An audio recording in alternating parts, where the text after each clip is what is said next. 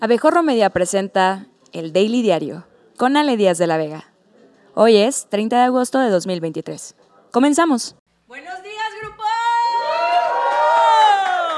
Yo soy Ale Díaz de la Vega y les doy la bienvenida al que será su noticiero favorito del mundo mundial, el Daily Diario. Comenzamos con las noticias más importantes en México y el mundo. ¡Vámonos! Ya sé que no aplauden.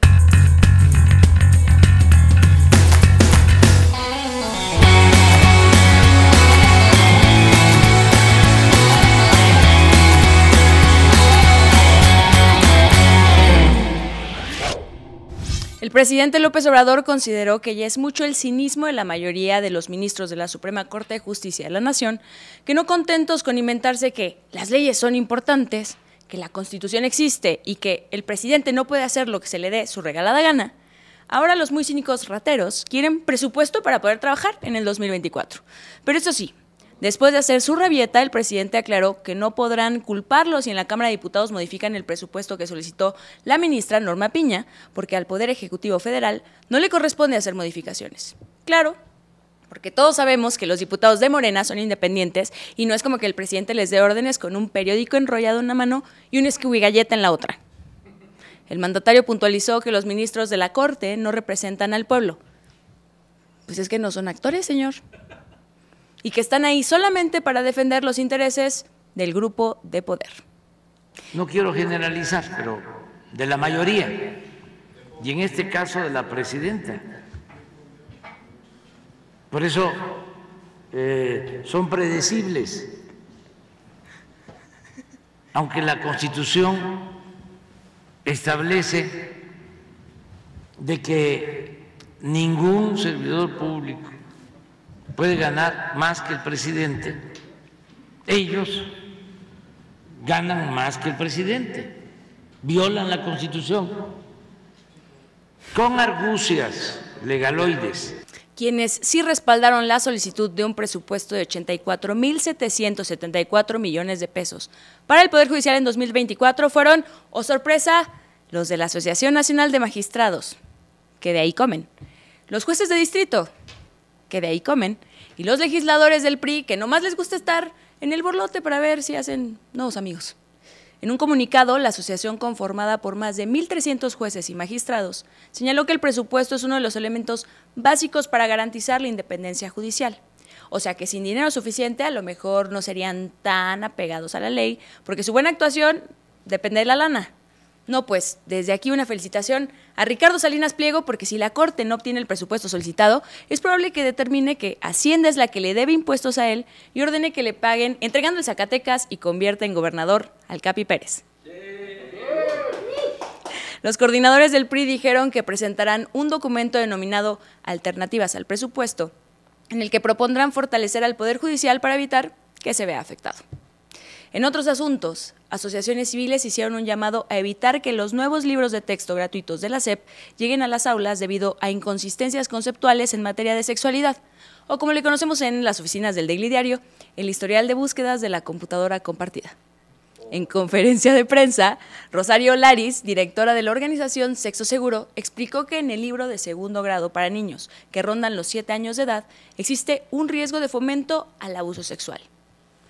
Para poner en perspectiva quién es esta señora, en su página de internet dicen que el condón no es efectivo, que los anticonceptivos dañan el matrimonio y que los embarazos no deseados no existen.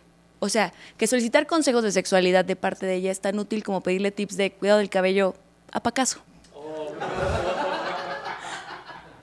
Laris indicó que en el libro de quinto grado se pide a los alumnos realizar una maqueta de un pene erecto y simular una eyaculación con una jeringa con líquido blanco, lo cual, dijo Laris, solo fomentará el morbo. Es que en serio los muchos tienen la imaginación más perversa. Es solo una simulación, señora, no un curso de introducción al bucaque. Por su parte, Mario Romo Gutiérrez, líder nacional de la red Familia, que para ponerlo en perspectiva ha declarado que abortar es como degollar un bebé, refirió que además de vulnerar los derechos humanos, los libros de texto fomentan el embarazo infantil y adolescente, así como enfermedades de transmisión sexual. Señora, a ver, la jeringa va rellena de atole. Nadie corre riesgo de reproducirse jugando con maicena. En tanto, la Unión Nacional de Padres de Familia en la Ciudad de México hizo otro llamado para que la SEP acate la resolución de amparo concedida por la autoridad judicial y repartan los libros de texto de ciclos pasados, ya que como todos sabemos, en años anteriores no existían ni los abusos ni los embarazos juveniles. Sobre el tema, el presidente López Obrador señaló que a sus opositores no les funcionó la campaña en contra de los libros de texto. ¡Ay! Ya se fue. Lolita, te estamos viendo. Los libros de texto diciendo que se iba a inyectar el virus del comunismo y que como fracasaron, ahora se fueron contra el tema de la diversidad sexual, asegurando que inyectarán a los niños el virus gay. El más festivo de todos los virus. Considero que esto es un pensamiento muy atrasado y explico que esos temas son información fundamental que se debe enseñar a los jóvenes para respetar y no solo tolerar la diversidad sexual, pues no se deben cuestionar las preferencias sexuales de los demás. Ah, y luego se fueron ya por la cuestión de la diversidad sexual. Ah, eh, como no pudieron demostrar de que era inyectar el virus del comunismo, se fueron a un cuestionamiento eh, acerca de la diversidad eh, sexual, también muy atrasado, porque estamos hablando de libros de secundaria que tienen que ver con la información que deben de tener las muchachas, los muchachos, los jóvenes. ¿Cómo no vamos a tener formación? Son cosas fundamentales. Pues. En Durango, los nuevos libros de texto fueron modificados por expertos de la Secretaría de Educación Estatal. Así lo dio a conocer el gobernador Esteban Villegas en una entrevista para Milenio TV. La principal modificación consiste en que sustituyeron el juramento a la bandera con éxitos de pasito duranguense. Ahora, aquí los escritores pusieron indicación para que me ponga a bailar duranguense, pero les aviso que acabando este daily tenemos una cita en recursos humanos.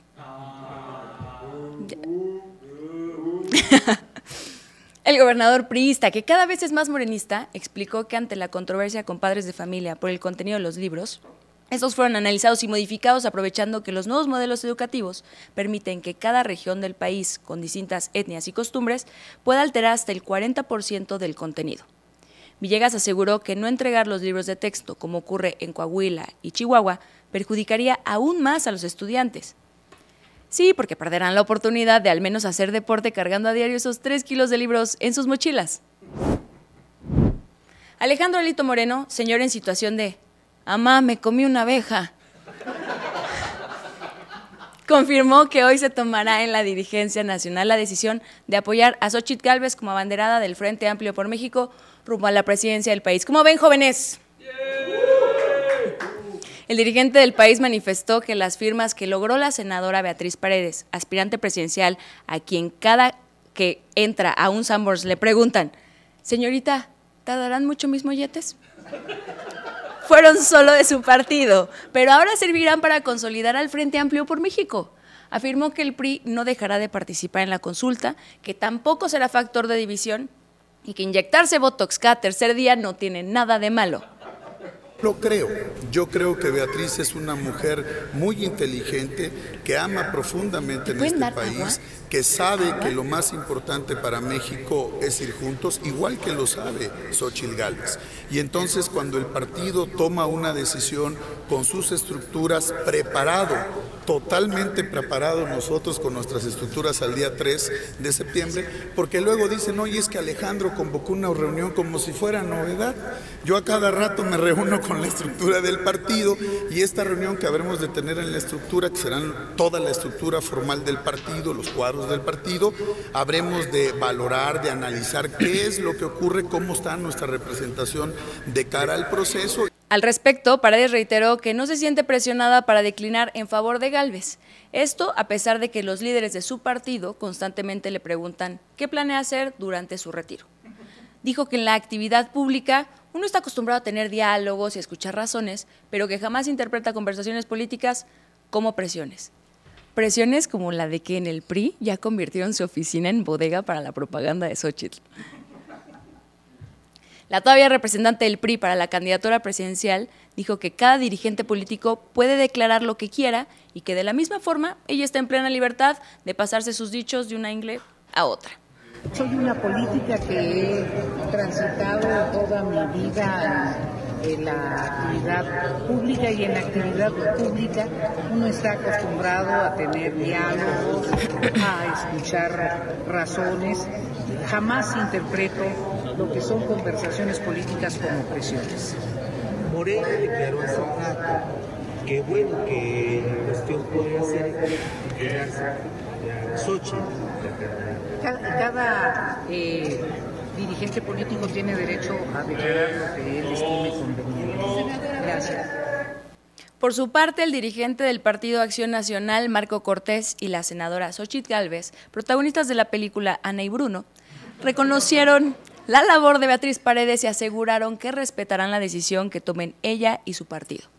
Galvez dijo estar lista para el próximo proceso del 3 de septiembre, en el que se dará a conocer a la banderada del movimiento, quien tendrá que esperar hasta el 6 de septiembre para fingir sorpresa al descubrir que su contrincante será Claudia Sheinbaum. La hidalguense agradeció a todas las personas que le demostraron su apoyo y se inscribieron en la plataforma, a quienes recordó que su adversario real está en Morena y que si le van a comprar gelatinas, por favor, paguen con cambio. Si compran más de tres, les da precio. Por cierto, el Frente Amplio por México dio a conocer la papeleta que utilizará este domingo para elegir a su coordinadora nacional, cargo que hasta ahora... ¿No ha, declinado? No. Cargo que hasta ahora se disputan Xochitl Galvez y Beatriz Paredes. En su cuenta de Twitter, porque nadie le va a decir ex Elon. Por favor, deja de insistir. Mostraron las papeletas, carteles, actas, crayones, tinta indeleble, gafetes y demás materiales del kit Mi Alegría para la instalación de sus casillas. Se espera que en esta jornada participen 2.297.529 ciudadanos que podrán emitir su voto en alguno de los 1.190 centros y 2.500 mesas de participación que serán instaladas.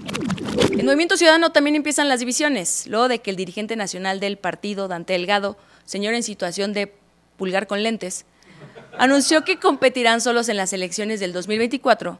El gobernador Enrique Alfaro, señor en situación de pulgar con lentes de contacto, le pidió recapacitar ya que lo ve desesperado y fuera de sí. Lo veo eh, fuera de control y declarando cosas de manera muy desesperada.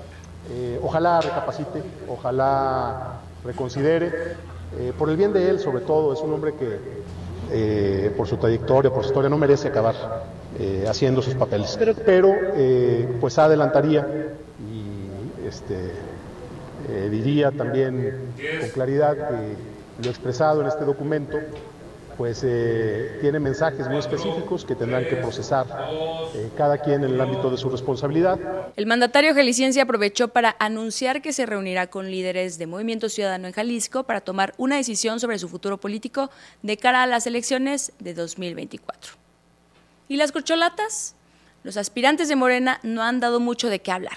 La ex jefa de gobierno, Claudia Sheinbaum, tuvo tiempo para regar y limpiar sus plantas que a diferencia de su ahuehuete aún no se ha secado, y por ello presumió la hazaña en redes sociales. Marcelo Ebrard estrenó un documental llamado Marcelo, el siguiente nivel, en el cual relata de viva voz sus cuatro décadas de carrera política, documental que deberían promover las asociaciones de padres de familia, porque no hay nada más matapasiones que Marcelo hablando de Marcelo. Adán Augusto y Gerardo Fernández Noroña fueron reportados con vida Mientras que Manuel Velasco se dedicó a presumir el regreso de RBD con fotos de su amiga Anaí en redes sociales.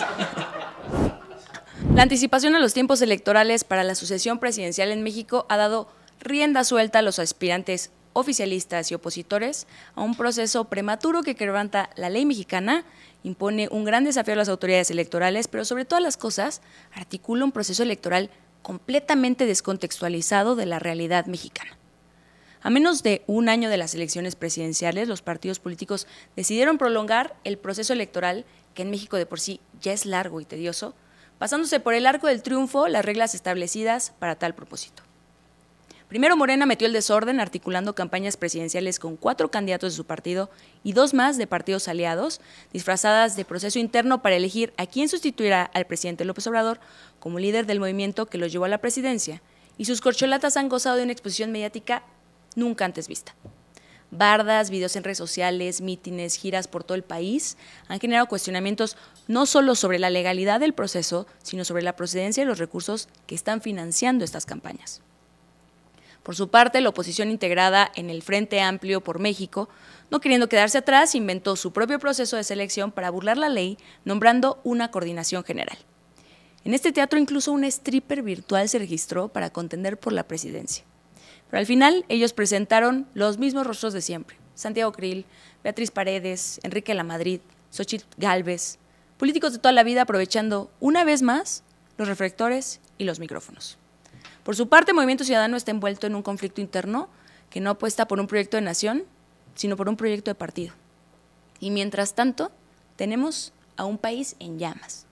En lo que va de 2023, el número de personas desaparecidas ha pasado de 666 en los primeros siete meses de 2022 a 932 registradas en el mismo periodo de este año, lo que representa un aumento de casi 40%.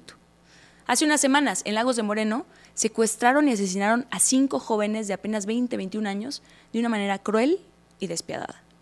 Escuchamos también de una jornada de violencia la mañana de este domingo en Tierra Caliente, Michoacán, con bloqueos, balaceras y quema de establecimientos que se extendió por varios municipios del estado. Vamos, esta mañana nos enteramos que el parapentista Benjamín Silva y parte del staff del grupo musical Fuerza Regida fueron asaltados y baleados en la autopista de Cumbres de Maltrata, Veracruz. Y en ese contexto, nuestra clase política, iniciando por el presidente López Obrador, solo está interesada en la sucesión presidencial sin entender que no se trata de un simple concurso por el poder, sino de servirle a México, porque parece que se les olvida que cuando lleguen, todavía habrá un país que gobernar. En información internacional, alerta en Florida, Estados Unidos. Según los reportes meteorológicos, el huracán Idalia azotará hoy el noroeste del estado con vientos de hasta 178 kilómetros por hora, por lo que el gobernador de Florida, el republicano Ron DeSantis, declaró estado de emergencia en 46 de los 67 condados del estado y ordenó que más de un millón y medio de personas evacuaran sus casas.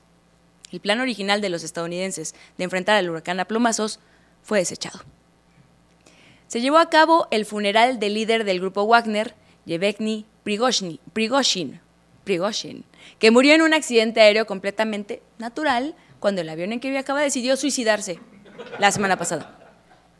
El evento fue privado y se llevó a cabo en un cementerio en las afueras de San Petersburgo sin la asistencia del presidente Vladimir Putin. Ausencia notoria, pues Prigozhin había recibido la designación de héroe de Rusia, uno de los máximos honores del país que consiste en la entrega de una medalla y aparentemente varios misiles. En Australia, una neurocirujana que investigaba misteriosos síntomas de una mujer en un hospital aseguró que le extirpó un gusano vivo en el cerebro. Gente con gusanos en el cerebro, como le llamamos en México, diputados. La doctora perforó un orificio en el cráneo de la paciente de 64 años en el hospital de Canberra para realizar una biopsia cuando según sus declaraciones notó que algo se movía, así es que usó unas pinzas para extraer el parásito de inconsistencia visco.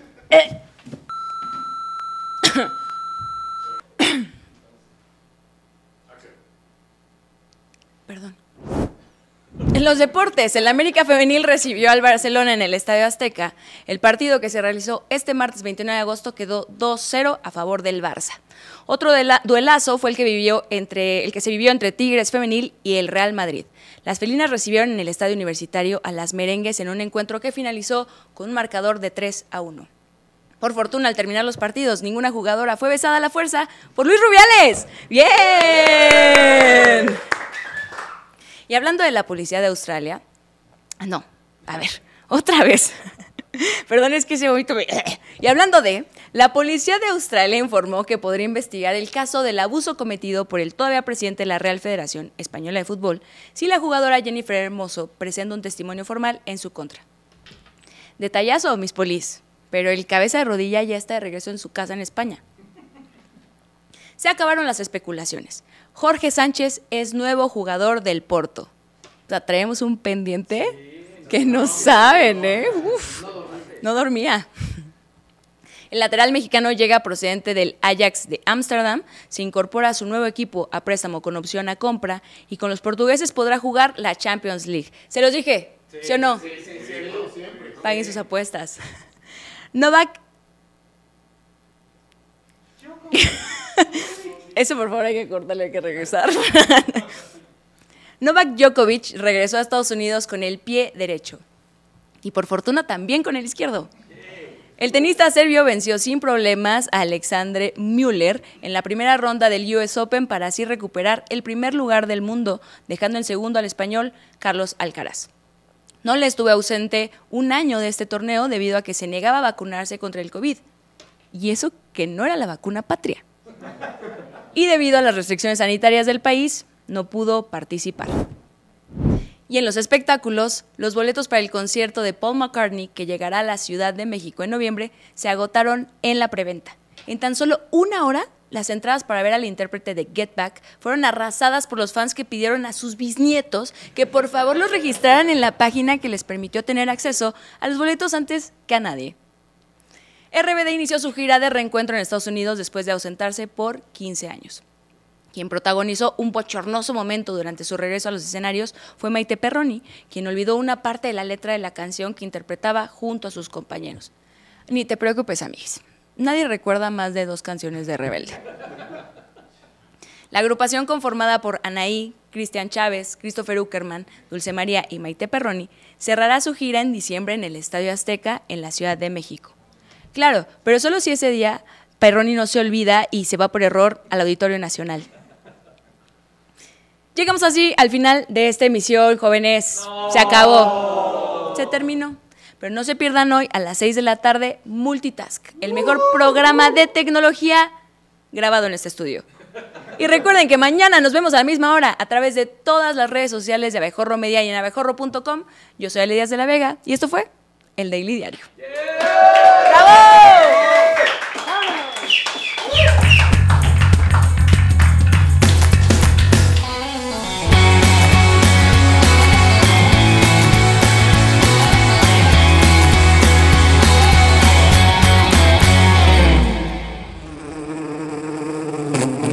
Esta fue una producción de Abejorro Media.